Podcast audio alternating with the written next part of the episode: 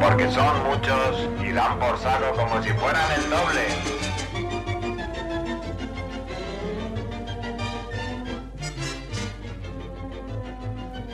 ¿Qué pasa, Kike? Hola, Mongers, ¿qué tal? Ahora sí, ahora sí. Ahora, Ahora. ahora entrada triunfal. ¿Qué pasa? ¿Qué nos cuentas? ¿Estás, estás triste o no? Estoy triste por la por la muerte de La muerte de Stephen. Stephen. Bueno, hombre, es- eh, ese hombre llevaba muriéndose desde los 20 años.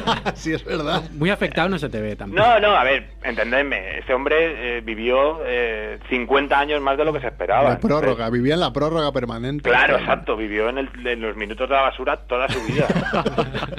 Bien aprovechados, eh. Oye, pues qué alegría, ¿no? Que, que llegó hasta los 70 años. No, no, sobrado. Vamos. Sí, sí. Hoy, si os parece, eh, mi contribución va a ser eh, científicos chiflados. Perfecto, me encanta. Eh, y Max, yo supongo que tú puedes añadir aquí cosas. Ah, bueno, lo intentaré, pero no te creas, sé que estoy muy puesto en biografías. no, no, no, pero bueno, también en tu, en tu experiencia personal seguro Ah. que te has cruzado con alguno. ¿no? Puede ser, puede ser. Bueno, si tú ves que, que ¿Te puedo me tienes que corregir... Sí, vale, vale. eh, Muy bien. Bueno, ahí hay- lo primero que hay que decir es que los científicos eh, no están, el promedio son gente normal, no están chiflados, ¿sabes? El promedio de los científicos son gente normal que tiene familia y juega al fútbol y va a conciertos, o sea... Pero es verdad que es un campo abonado de... mm, Bueno, desde, desde distorsiones de la personalidad, ¿no? Como ser muy introvertidos.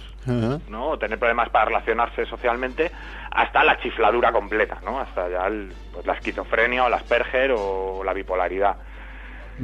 Entonces, eh, yo diría que hay como dos perfiles muy, muy conocidos de científicos. Unos los que son muy extrovertidos, muy extrovertidos, muy con una personalidad arrolladora, muy mujeriegos, ¿no? Se correlaciona con eso, ¿no? Suelen ser muy mujeriegos y algunos puteros, ¿no? De forma célebre. Eh, Un célebre putero. Sí, sí, como Feynman, ¿no? Por ejemplo, Richard Feynman se le conoce porque era como Barney Stinson, ¿no? Le gustaba mucho ir a, a bares de striptease y a, y a burdeles, ¿no? Ajá. Pare- Parece que pasó un año en Brasil que fue un escándalo, ¿no? Pero Einstein también, Einstein tenía esa clase de personalidad eh, y tuvo una vida personal también muy azarosa. Rodinger eh, tuvo una, estaba casado, pero eh, él, tanto él como su esposa decían que tenía una relación libre y entonces su esposa tenía amantes y él también y vivían como con tres mujeres y tenían hijos de, de varias mujeres. O sea, bueno, eh, hay, hay muchos casos. Carl Sagan también era- tenía ese tipo de personalidad y en concreto Stephen Hawking tenía esa personalidad también. Era un tío con mucho sentido del humor y con una personalidad muy, bueno, pues muy mujeriega. Sí, mira que creo que dejó a su mujer, Claro. que era Felicity Jones en la película, Sí, sí. eh, por, por su enfermera, ¿no? Sí, Pero además cuando estaba ya ahí... Eh, vamos a ver, no olvidemos que este hombre se casó dos veces. Sí, sí, además que la segunda cuando estaba ya hecho trizas, no, Claro. no, no, no estando Yo no voy en silla de ruedas y no me he casado ninguna. y este hombre, eh, dos. O sea que... Deberías probarlo, igual es un, un nuevo rito para Colino, vamos a proponérselo. Bueno, pues eso, por un lado tenemos este tipo de personalidad, ¿no? Muy, muy extrovertida, pero luego también tenemos a los, a los chiflados, ¿no? Y, y es que no parece que sea casualidad, ¿no? Que la genialidad parece que va unida a la enfermedad mental y hay estudios eh, científicos que lo, que lo están empezando a mostrar, ¿no? Mm, parte de la genialidad de esta gente está en su capacidad para detectar patrones, para detectar relaciones entre cosas, ¿no? Ver que, pues yo qué sé, Newton, ¿no? La relación entre la fuerza y la masa y la aceleración, o que lo que la gravedad que hace que la luna gira alrededor de la Tierra es la misma que hace que se caiga la manzana del árbol. Bueno, pues esa capacidad para ver patrones, ¿no? Entonces, si tienes muy poca de esta capacidad, pues eres un tonto, ¿no? Eres una persona un poco torpe y dices, "Oye, ¿la corrupción estará relacionada con M. Rajoy o no, no? Una persona un poco lenta. Si tienes la cantidad justa, pues eres Einstein, ¿no? Eres Newton, un genio. Pero si te pasas, empiezas a ver patrones donde no los hay, ¿no? Esto parece que está conectado con un neurotransmisor. Empiezas a ver patrones donde no los hay y entonces eres esquizofrénico. Ajá. ¿vale? Ves, eh, crees que la gente te persigue, ¿no? Que intenta matarte, porque relacionas cosas que no existen, ¿no? ¿Qué era lo que le pasaba a John Nash? John Nash, el matemático, uno de los mejores matemáticos del siglo XX, el de una mente maravillosa. Ah, vale, eso te iba a decir, ah, Russell Crowe. Exactamente. Dinos, hombre... la película para ayudar. claro, claro, yo si no me he ido la película no me sitúo. Ese hombre, bueno, la película ilustra de una forma un poco azucarada lo que fue la vida de John, de John Nash, ¿no? Fue bastante más trágica y era un tipo un poco más violento de lo que se presenta en la película.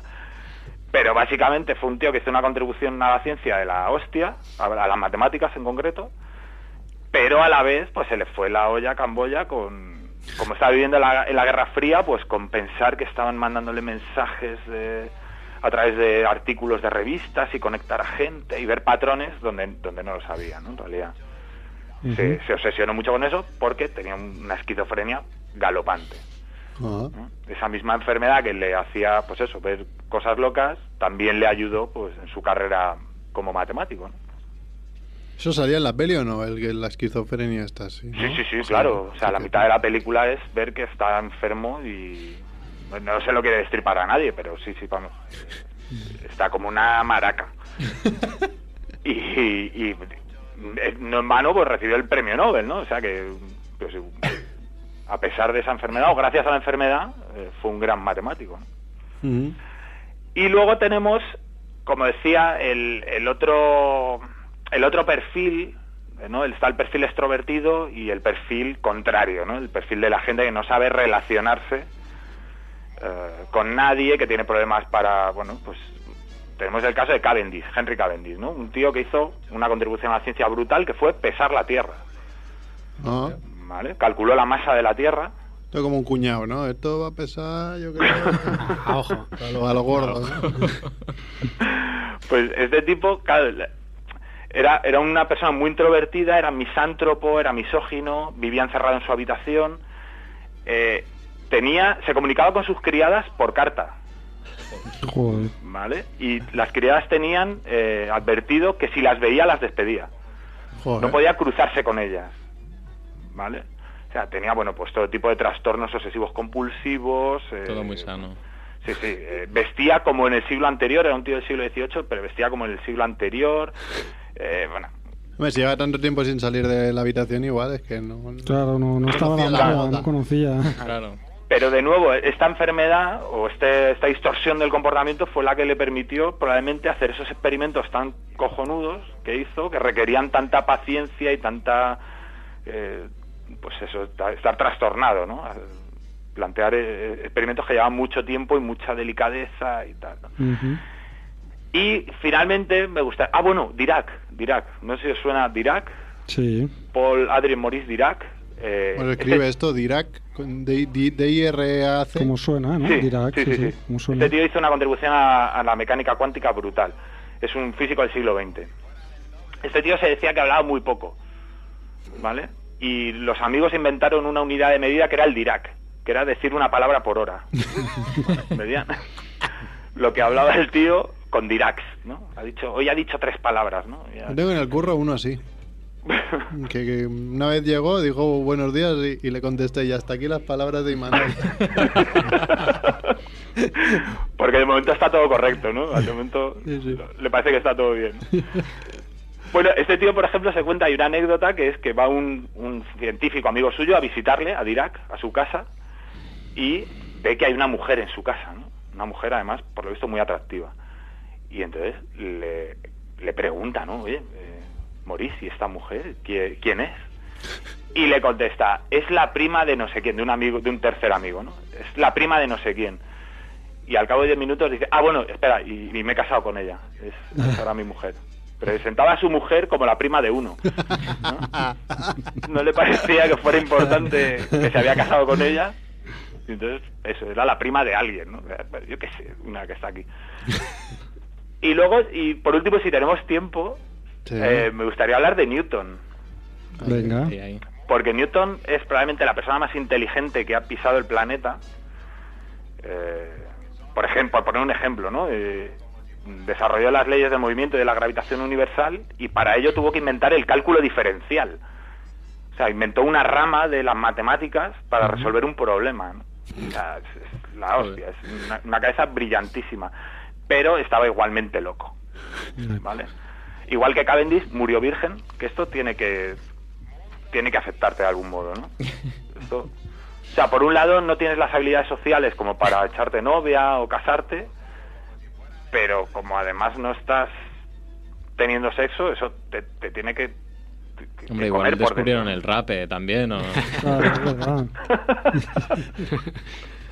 Igual lo estamos haciendo mal y, seríamos todos súper listos si, si no No, no, ya te digo yo que no.